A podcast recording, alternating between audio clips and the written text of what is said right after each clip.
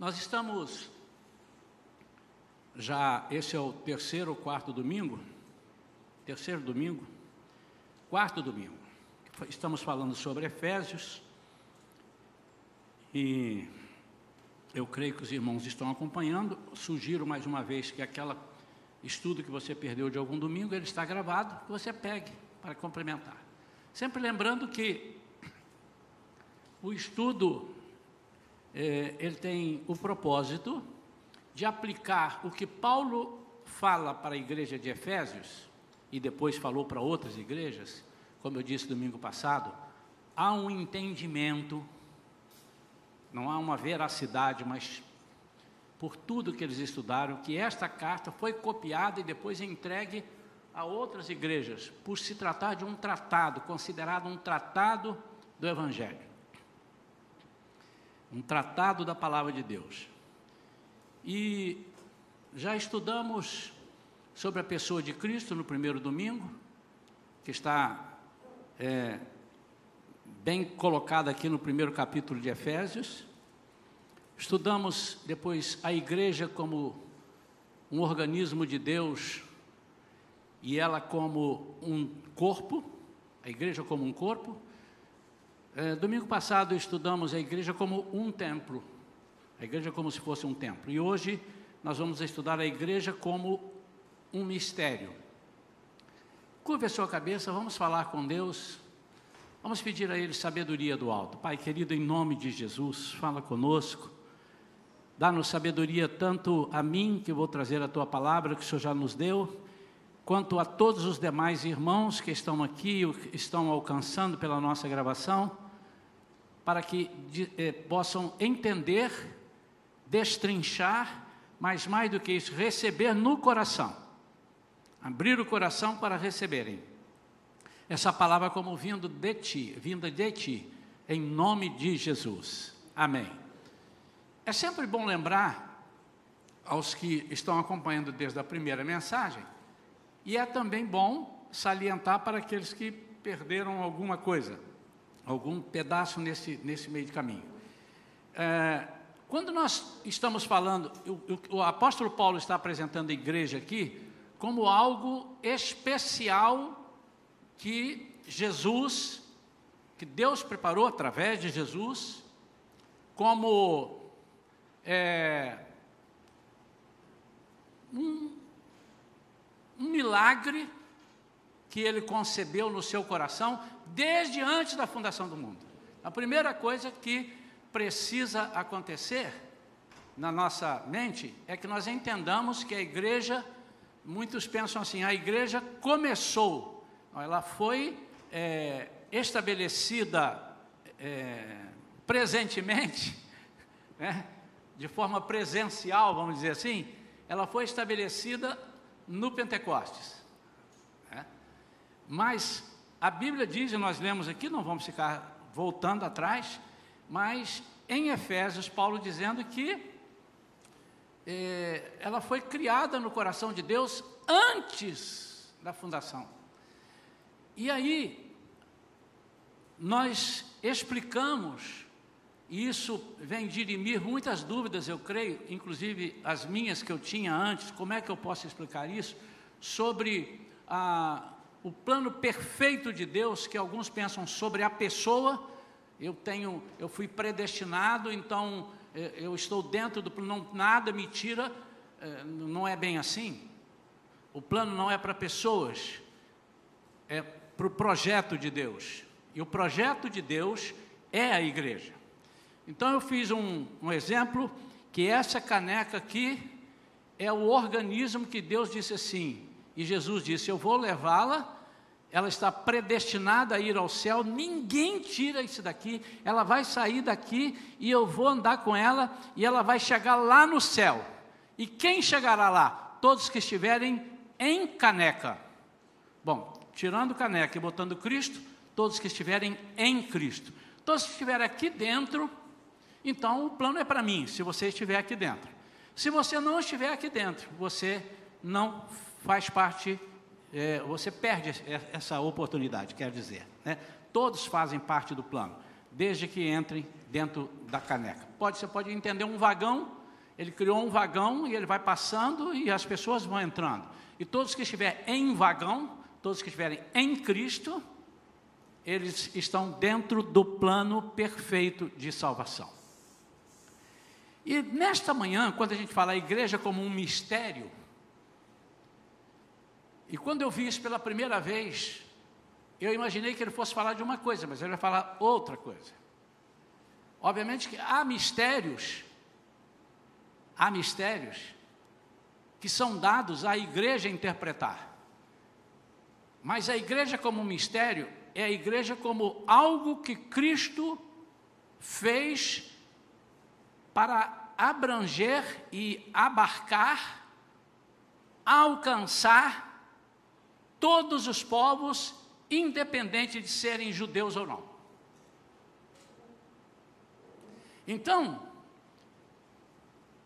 aquela coisa de que só o judeu, pela lei, iria para o céu, Cristo quebra isso e disse: não, todos aqueles que me aceitarem e estiverem em mim, seja judeu ou gentio, seja grego, seja persa, seja o que ele for, seja o que for, se ele estiver em mim, ele é nova criatura, ele é transformado, ele deixa de subir como um judeu, como um gentio, por isso é que eu disse, entre aspas, nenhum judeu estará no céu, nenhum gentio estará no céu, nenhum batista estará no céu, nenhum shalomita estará no céu, nenhum presbiteriano estará no céu, mas todo aquele, todo aquele que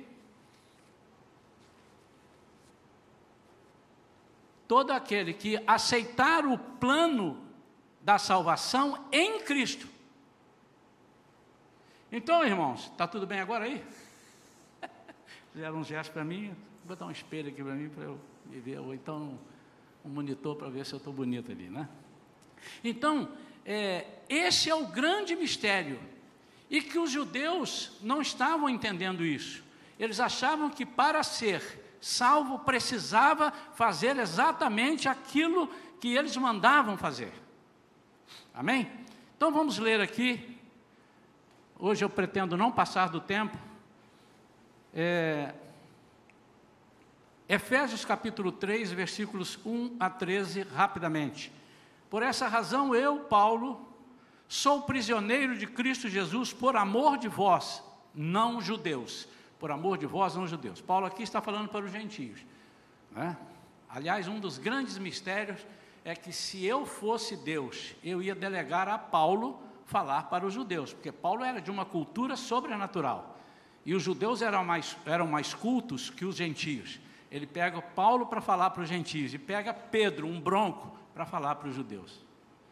É a multiforme sabedoria de Deus se é que sabeis da dispensação da graça de Deus que me foi concedida em vosso favor, e como por revelação me foi manifestado o mistério, conforme vos escrevi acima de forma resumida. Assim, quando ledes, podeis perceber o meu entendimento sobre o mistério de Cristo. Esse mistério não foi dado a conhecer às pessoas de outras gerações, mas agora foi revelado pelo Espírito Santo aos santos apóstolos e profetas de Deus. Ele está dizendo aqui que esse mistério não foi dado a conhecer a ninguém do Antigo Testamento.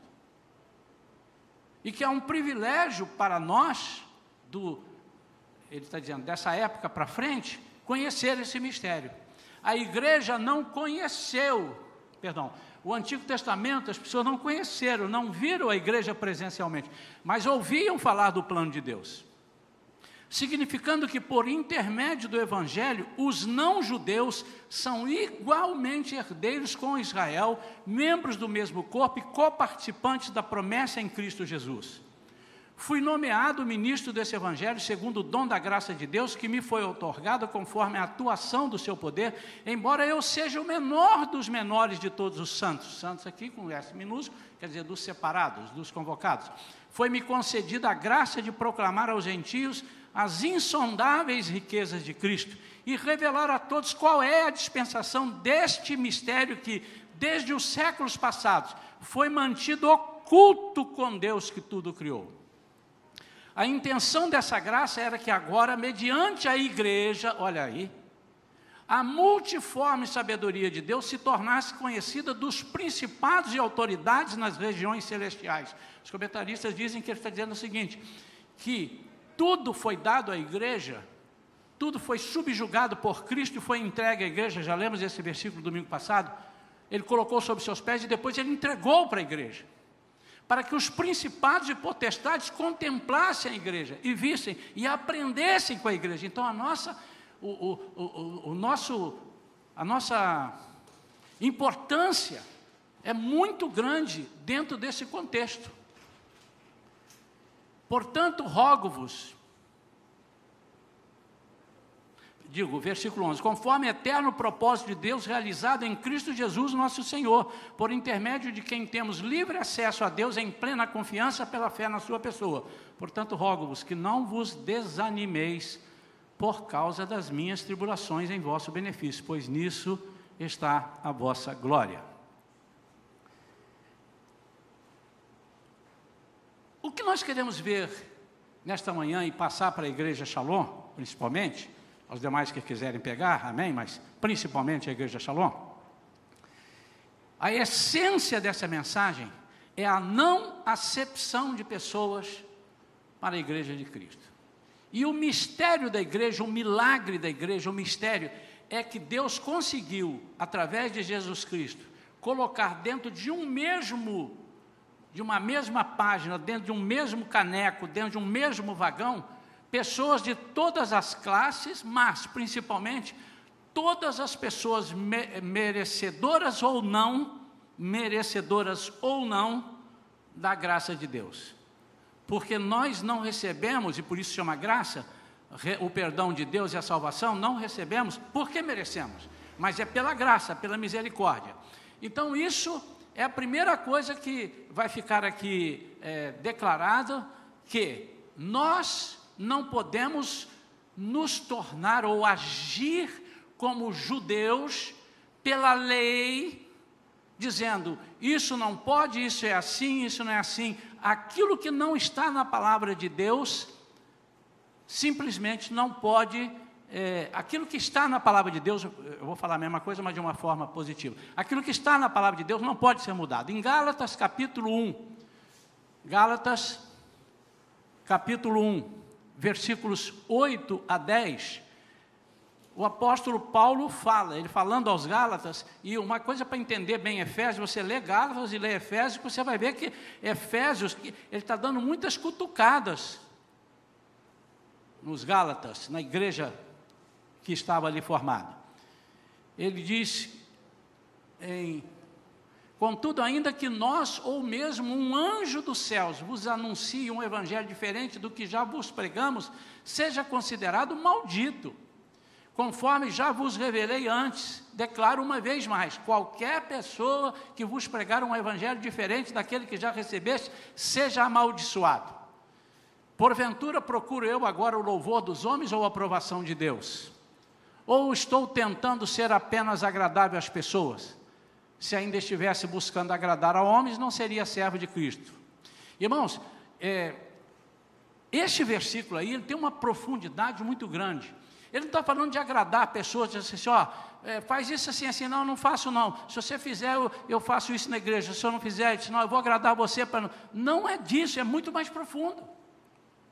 É porque os judeus, eles queriam transformar as pessoas, ou seja, trazer as pessoas é, para o evangelho, vamos dizer assim, através do seu proselitismo. O que, que, é isso? Eles iam convencendo as pessoas que eles precisavam, ó, você quer alcançar uma bênção, você quer ser salvo? Então você precisa ser judeu. Não, mas eu não sou judeu, eu nasci em outro lugar. Então nós vamos te fazer judeu. E uma das coisas que eles faziam, eles pregavam, você tem que circuncidar. Porque se você circuncidar, você virou judeu. Por isso, irmãos, que algumas coisas que parecem com crente, às vezes não são crentes. Nós não podemos nos mostrar, e podemos mostrar para as pessoas, mas para Cristo não, isso dá uma revolta no coração dele muito grande. De nós queremos aparentar ser um salvo, não sendo salvo. E o apóstolo Paulo fala aqui em Gálatas, no capítulo 5, ele fala sobre isso, olha só que coisa interessante. Foi para a liberdade que Cristo nos libertou. Portanto, permanecei firmes e não vos sujeiteis outra vez a um jugo de escravidão. Eu, Paulo, vos afirmo que Cristo de nada vos servirá se vos deixar de circuncidar. Nada. Por quê?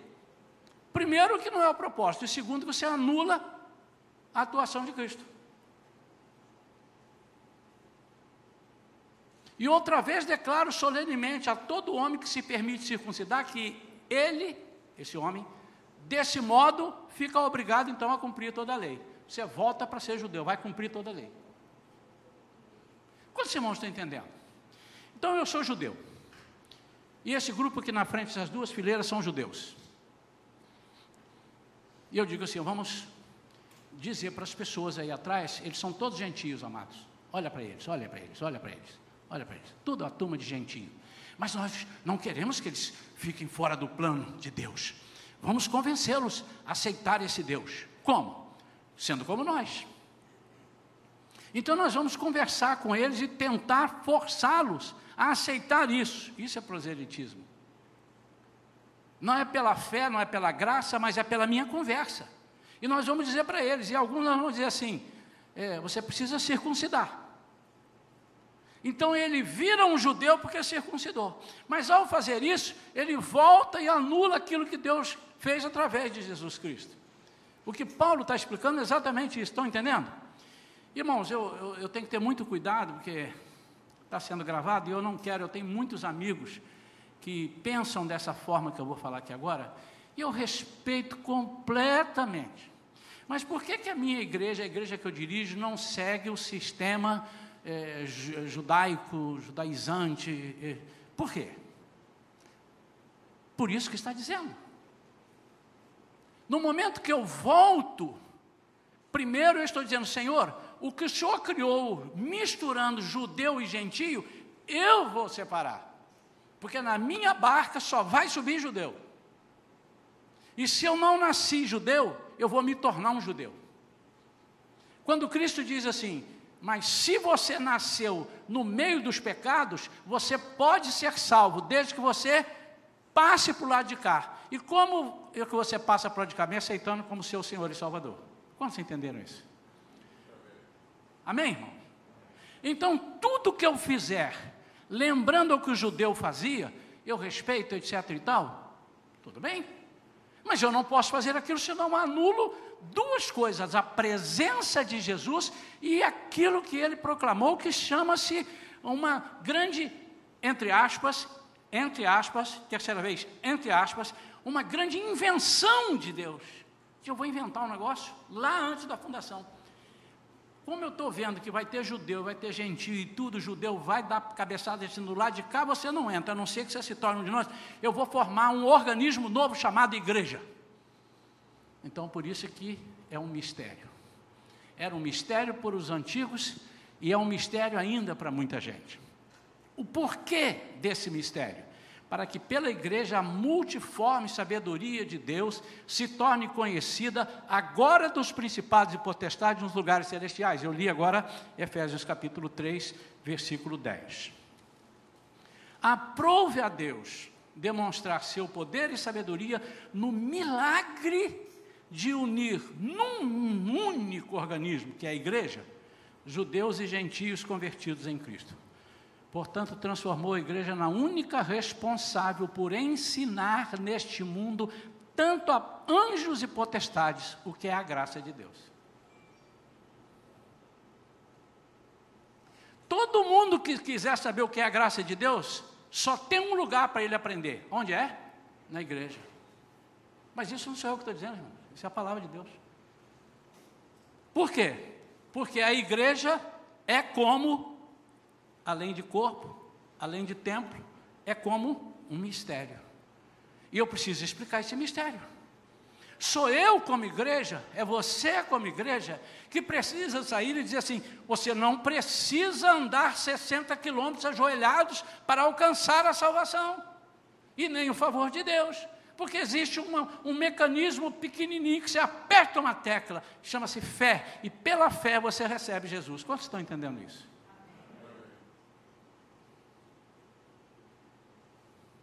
Ao mesmo tempo, irmãos, nós não podemos deixar de receber aqui na igreja qualquer tipo de pessoa. Mas para ele subir, ele entrou dentro do caneco.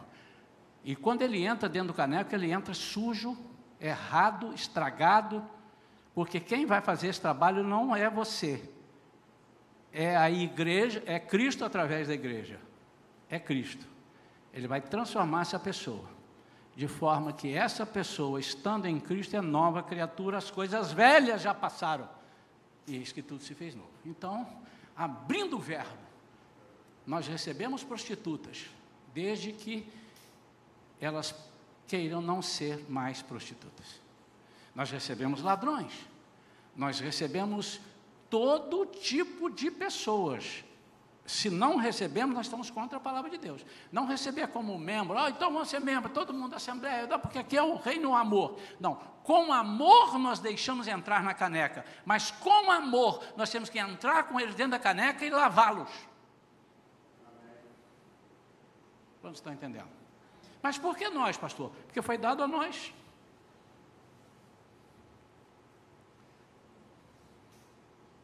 Paulo afirma repito isso, guarde esse versículo, vai lá na sua Bíblia, Efésios 3,10. Que tanto os anjos fiéis ao Senhor quanto as hostes subjugadas pelo diabo contemplam a vida da igreja. Efésios capítulo 1, 20 a 22. Coloca aí para mim rápido, para os irmãos acompanharem, mas eu vou ler aqui.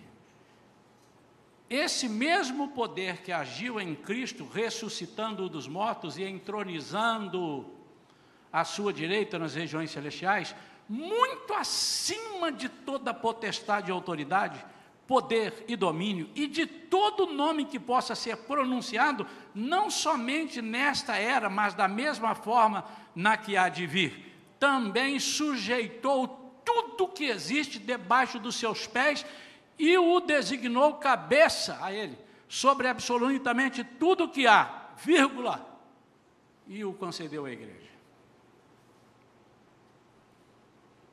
E o concedeu à igreja. 1 Pedro 1, 12. Olha o que está em 1 Pedro 1, 12. A eles foi predito que estavam ministrando não para si próprios, mas sim para vós, quando profetizaram as verdades que agora vos foram anunciadas por intermédio daqueles que vos pregaram o Evangelho, mediante o Espírito Santo enviado dos céus. Assuntos esses que até os anjos anseiam acompanhar minuciosamente. Irmãos, o que foi nos anunciado, o que está anunciado, o que Deus fala para nós, os anjos ficam assim: Igreja, o que, que Deus falou para vocês? E tem gente querendo adorar anjo. A Bíblia diz que nós primeiro não falamos com anjo. Anjo, vem aqui. Senhor, manda teu anjo. Aí está correto. Envia o teu anjo, Senhor. Quem manda é Ele. Nós não podemos adorar a anjos, porque os anjos estão querendo aprender com a igreja. Está claro isso para os irmãos? Então, o porquê desse mistério está aí. E Paulo agora suplica por esse mistério. No, no, versículo, no capítulo 3, né, que nós estamos estudando, a partir do versículo 14, diz assim: Por esse motivo dobro os meus joelhos, do meu joelho diante do Pai, do qual se deriva toda a paternidade nos céus e na terra Oro para que, juntamente com suas gloriosas riquezas, ele vos fortaleça no âmago do vosso ser, com todo o poder, por meio do Espírito Santo. Preste atenção a esse versículo. No âmago do vosso ser. Já vou explicar. E que Cristo habite por meio da fé em vosso coração, a fim de que, arraigados e fundamentados em amor, vos seja possível vos seja possível, em união com todos os santos, compreender a largura, o comprimento, a altura e a profundidade dessa fraternidade. Até que versículo que eu falei? Ah, 21. E assim entender o amor de Cristo que excede todo conhecimento, para que sejais preenchidos de toda a plenitude de Deus àquele, àquele que é poderoso para realizar infinitamente mais do que tudo que pedimos ou imaginamos, de acordo com o seu poder que age em nós. A Ele seja a glória na igreja em Cristo Jesus por todas as gerações, por toda a eternidade. Amém. Duas coisas aqui. Primeiro eu vou de baixo para cima. Aquele que é poderoso para realizar infinitamente mais do que tudo que pedimos imaginamos. Quanta gente gosta de usar esse versículo? Mas ele não pode ser usado separadamente. Você tem até o direito de falar, ah, eu creio que Deus vai fazer para mim, mas ele não está dentro desse contexto. O contexto dele está aqui a partir do 14. Ele está dizendo o seguinte: eu, Paulo antes orava para que, lembra que eu preguei aqui? Que Paulo orou para que os irmãos vissem a glória de Deus. E agora ele está orando para que os irmãos tenham um coração para agir nisso que ele está mostrando dentro do mistério da igreja. Porque se nós não tivermos esse coração, então, Oro para que, juntamente com suas gloriosas 16 riquezas, ele vos fortaleça no âmago do vosso ser com todo o poder por meio do Espírito Santo e que Cristo habite por meio da fé em vosso coração, a fim de que, arraigados e fundamentados em amor, vos seja possível, em união com todos os santos, compreender a largura, ou seja, o mistério de Deus. Irmãos, sabe por que, que às vezes nós não aceitamos algumas pessoas ou não aceitamos algumas coisas que Deus fez e quantas e quantos religiosos existem? Quantos religiosos existem? É porque nós não temos amor. E Paulo está orando, e eu vou orar para vocês terem amor, porque vocês vão precisar de muito amor. Porque é um negócio que vai confrontar vocês. Vocês aprenderam isso e estão indo. Em Gálatas, se não me engano, no capítulo 3, não precisa abrir, mas eu já falei isso aqui, que Paulo é, cobra de Pedro coerência. Porque quando Pedro estava longe dos outros apóstolos, ele sentava com os gentios e parecia que estava tudo igual, mas quando ele chegava, ele dizia: Não, não posso, porque vocês são gentios, eu sou judeus. E, e Paulo disse: De que, que adianta tudo que você aprendeu e tudo que você fez, se você está agindo com duas caras? Quantos irmãos estão entendendo? Então, o 14 a 21, ele antes ora para que os irmãos contemplem pelos olhos. E agora ele ora para que o, o, os irmãos, ele ora pelo coração dos crentes. Ele quer que sejam plantados esses corações, os nossos corações, no incomparável amor de Cristo. Agora deixa eu falar dois segundos e meio, vírgula, sobre o amor. Eu já preguei uma pregação inteira sobre isso aqui. Amor é necessário para você aceitar e receber. Deixa eu tirar o aceitar. Para você compreender e receber o erro de um irmão e o irmão no erro. Mas o amor de Deus fica prejudicado quando você deixa ele dentro da caneca com o erro, passando a mão nele, dizendo: é falta de amor se eu mexer com esse irmão. Deixa ele adulterar, deixa ele roubar, porque o amor de Deus excede todo o entendimento. Amor não é para isso. Porque senão Jesus não falaria para a mulher adulta: quem te, quem te condenou? Que deles? Ah, foram todos embora. Então eu também não te condeno. Ah, que bom, que bom! Uhul! Um novo evangelho não condena o adultério. Um novo. Até rimou. Um novo evangelho não condena o adultério. Jesus, espera um minutinho, não terminei de falar. Vá e não peques mais.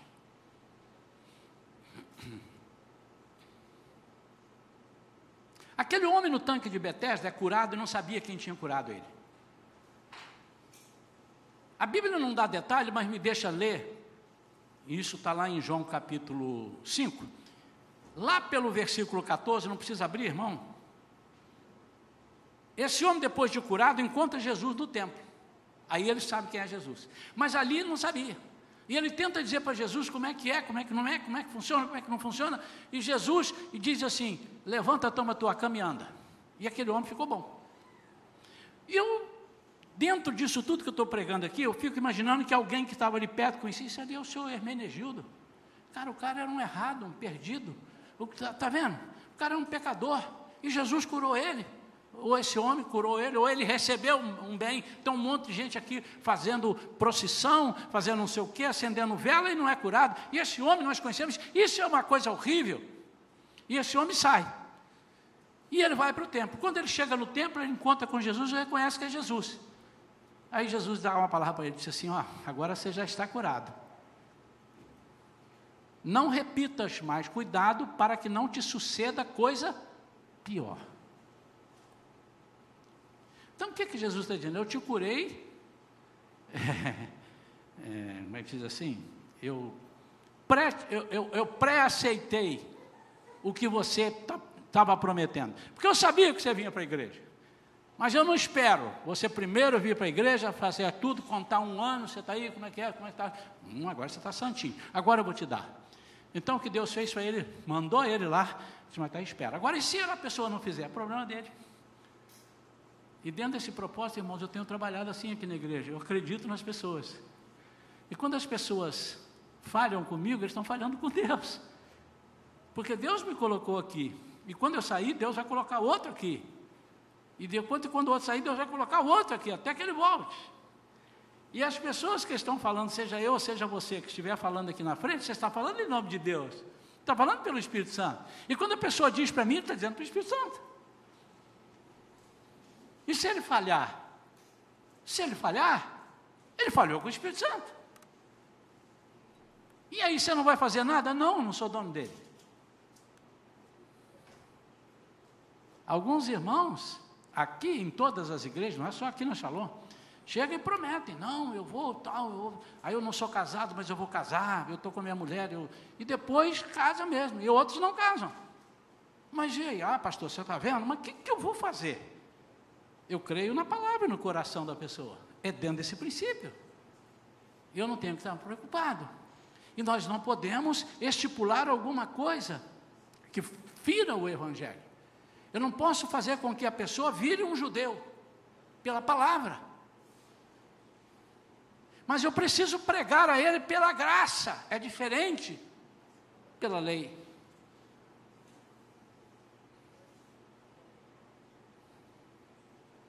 Hoje eu vi publicação, eu quero pedir licença, é isso que eu, mais uma vez.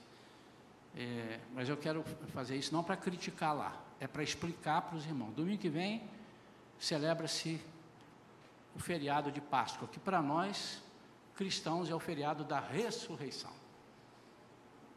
A maior festa para nós é a ressurreição. O que é a Páscoa? A Páscoa, voltei lá, era o prenúncio de que haveria um Cristo e que nos tiraria da morte para a vida. E ele precisando de falar, ele disse: Olha, esse Cristo, através da igreja que vai existir, ele não falou igreja, tá, irmãos? Eu estou dentro do contexto. Esse Cristo, através da igreja que vai existir, vai pregar um evangelho, e aqueles que aceitarem esse Cristo através da igreja, porque eu deixei eles aí para isso, as pessoas vão aprender com a igreja. As pessoas que fizerem isto que eu vou falar aqui agora, eu vou dar um crédito. Eu vou entender que você aceitou lá no ano 2021 a Cristo. Eu vou entender isso. Vai estar registrado aqui para mim. No meu computador eu vou fazer o copia e cola. Quantos irmãos estão entendendo? Então vocês vão matar um cordeiro, vão passar o sangue na porta. Esse sangue é um sangue que vai ser derramado lá no ano, do, eh, no ano zero, né? 2003, o ano 3, 4 Lá, no ano 30, não, é, Jesus morreu com 33 anos. Lá vai ser derramado um sangue. É esse sangue aqui, só que vocês não podem ver. Então pegue do cordeiro. Por que do cordeiro? Porque vai ser um cordeiro, eu vou chamar ele de cordeiro. E ele vai dizer: Eu sou o cordeiro de Deus. E eu vou dizer: Este é o cordeiro de Deus. O João vai dizer: Este é o cordeiro de Deus que tira o pecado do mundo. Volta. Então mate um cordeiro, ele vai ser morto. Passe o sangue nos umbrais da porta, ele vai descer com seu sangue. E todo aquele que tiver o sangue na porta, todo aquele que estiver inserido dentro do contexto do sangue, a morte vai passar por ele e não vai levar. A morte não vai levá-lo para a morte eterna, porque ele vai ter vida eterna. Quantos entenderam isso? Agora, eu volto a celebrar a Páscoa. Vamos celebrar. Somos na Páscoa. Eu boto as vestimentas de, de judeu e celebro a Páscoa. Seja só mediano inteligente, irmão. Você não precisa nem do Espírito Santo agora para te ensinar isso. Eu estou dizendo, Jesus ainda não veio, e se veio para mim não valeu, porque o que vale para mim era o prenúncio e não a realidade. Quantos irmãos estão entendendo? Portanto, meu irmão, se você esquecer e falar assim, ah, hoje é, é a Páscoa, estamos aqui, eu estou entendendo que você está falando do feriado da Páscoa. É igual você falar assim, irmão, eu vou lá em, eu vou lá em Vitória, vou lá em São Paulo, tá? Quando você vai? Vou no carnaval. Você não você não ama o carnaval, você não quer, você está dizendo, estou indo no feriado do carnaval. É o feriado que a igreja católica estipulou como feriado da Páscoa. Mas para nós cristãos não tem Páscoa.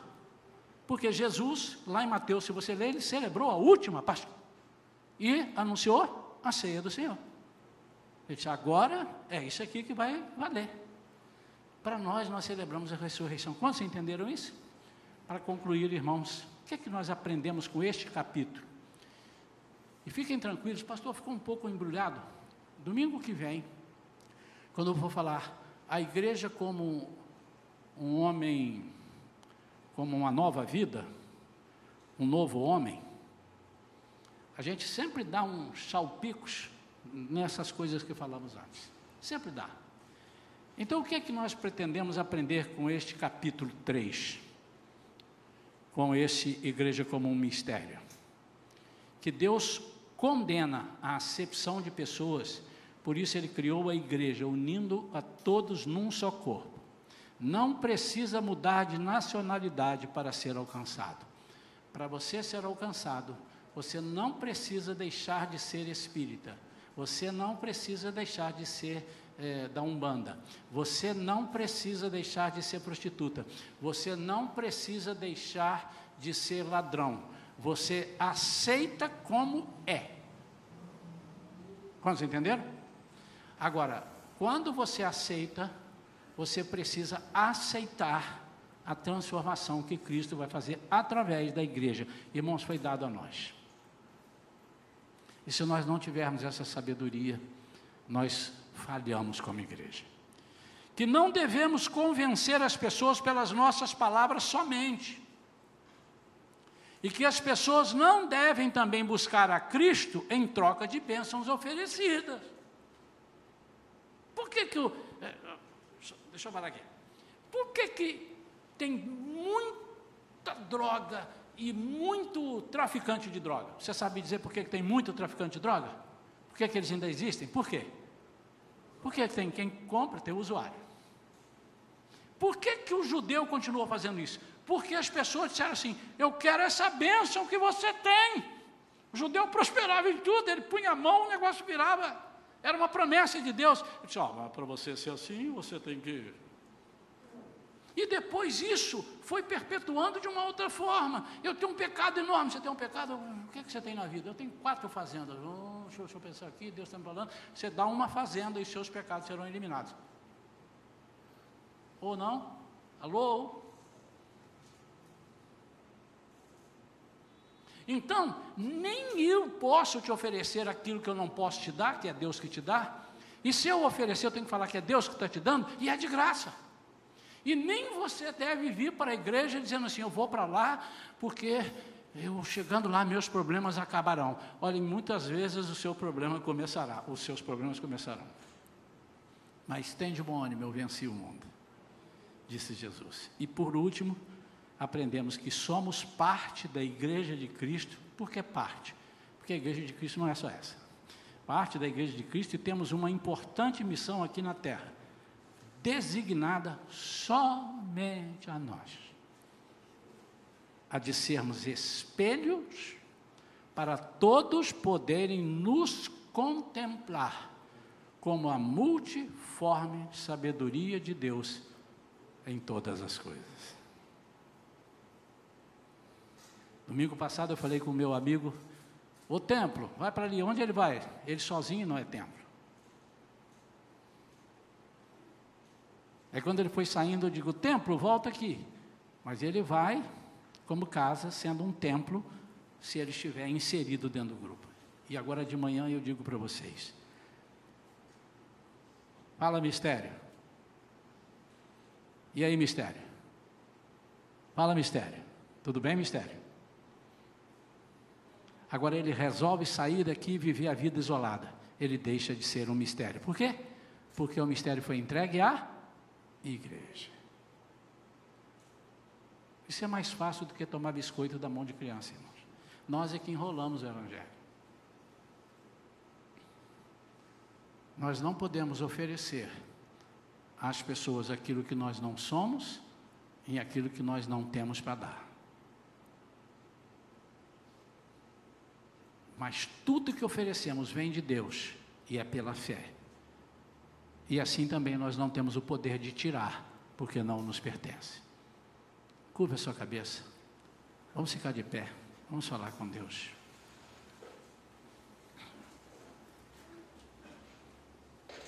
Deus querido, em nome de Jesus, Pai, nós queremos aprender a ser esse mistério mistério para as outras pessoas, mas podermos explicar para eles a razão desse mistério. E que esse mistério é que o Senhor pegou a todos, gregos, troianos, judeus, gentios, O Senhor pegou quem era e quem não era, quem era para ser e quem não era para ser. Ou seja, o Senhor pegou qualquer um material de construção estragado e juntou com outro material de construção muito bom na mesma obra. E o Senhor propagou para o mundo que este mistério chama-se igreja a invenção que eu tive de não deixar o judeu de fora e não deixar o gentio de fora, a invenção que eu tive de fazer com que o judeu aceite o gentio e que o gentio aceite o judeu, é essa. Aceitando a Cristo como Senhor e Salvador. E os dois formando um só corpo. Pai, em nome de Jesus.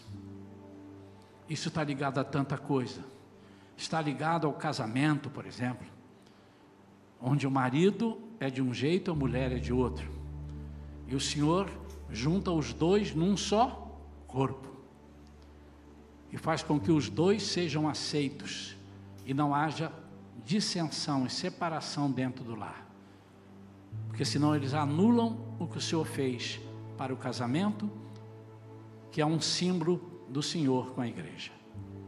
Ajuda-nos, Pai, a entender isso cada dia e aceitarmos. E agora eu oro pelo coração das pessoas, que ao invés de criticarem a igreja, que às vezes de falarem mal da igreja, em vez de falarem mal da igreja, que eles tenham amor por todos aqueles, inclusive que estão dentro da igreja e ainda não foram totalmente restaurados. Quem sabe haja pessoas aqui que precisam de três anos de relacionamento contigo para serem restauradas. E com quatro meses nós estamos expulsando essas pessoas da nossa presença, porque não aceitamos o que o Senhor está fazendo. E o apóstolo Paulo nos ensina nesse estudo que nós não podemos fazer assim, senão estamos anulando o que Cristo fez. E é Ele quem faz todas as mudanças. Nós oramos em nome de Jesus. Amém. Amém. Quantos entenderam? Será que se eu te pedisse para você aplaudir o Senhor, você aplaude?